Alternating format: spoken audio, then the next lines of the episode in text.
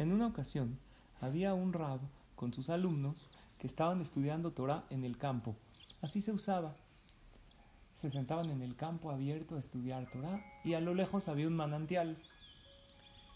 En un momento dado, hacía un poco de calor y le dice el rab a uno de sus alumnos, ve al manantial por favor, que está ahí, y tráeme un vaso de agua. A los diez minutos regresa el alumno y le dice, no pude traerle el agua para beber, rabino. Fui con el vaso, pero había gente bañándose en el manantial y no le pude traer agua de ahí, porque la gente que se estaba bañando obviamente movían el agua y levantaban el lodo y la tierra que están hasta abajo, de tal forma que el agua se veía sucia y turbia.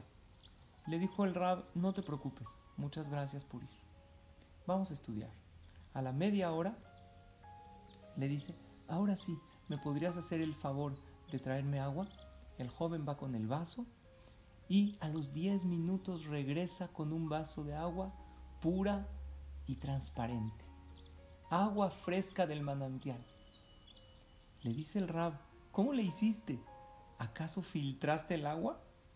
Le dice, no, jajam, simplemente cuando la gente se salió, la tierra se hundió y el agua del manantial se tornó como es, transparente y pura, era agua corriente que era potable.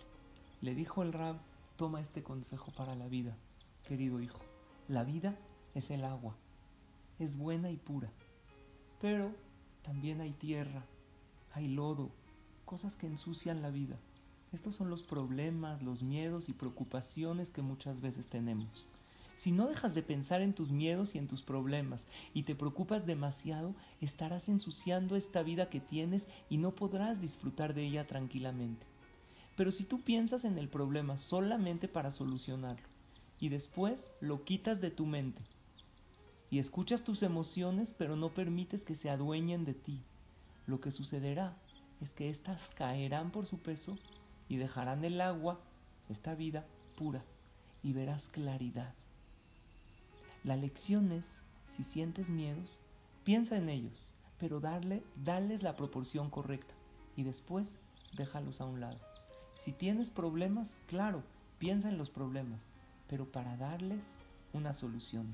Haz lo que está en tus manos y después deja que el tiempo y Hashem hagan lo suyo. Espera con fe y verás que lo bueno te llega y lo difícil se soluciona. Lo malo al final se hunde y te queda un agua preciosa, clara. No hay que precipitarse. En momentos de dificultad no hay que tomar decisiones, hay que esperar que las cosas solitas se calmen y veremos claridad y luz. Que tengan todos pura veraja.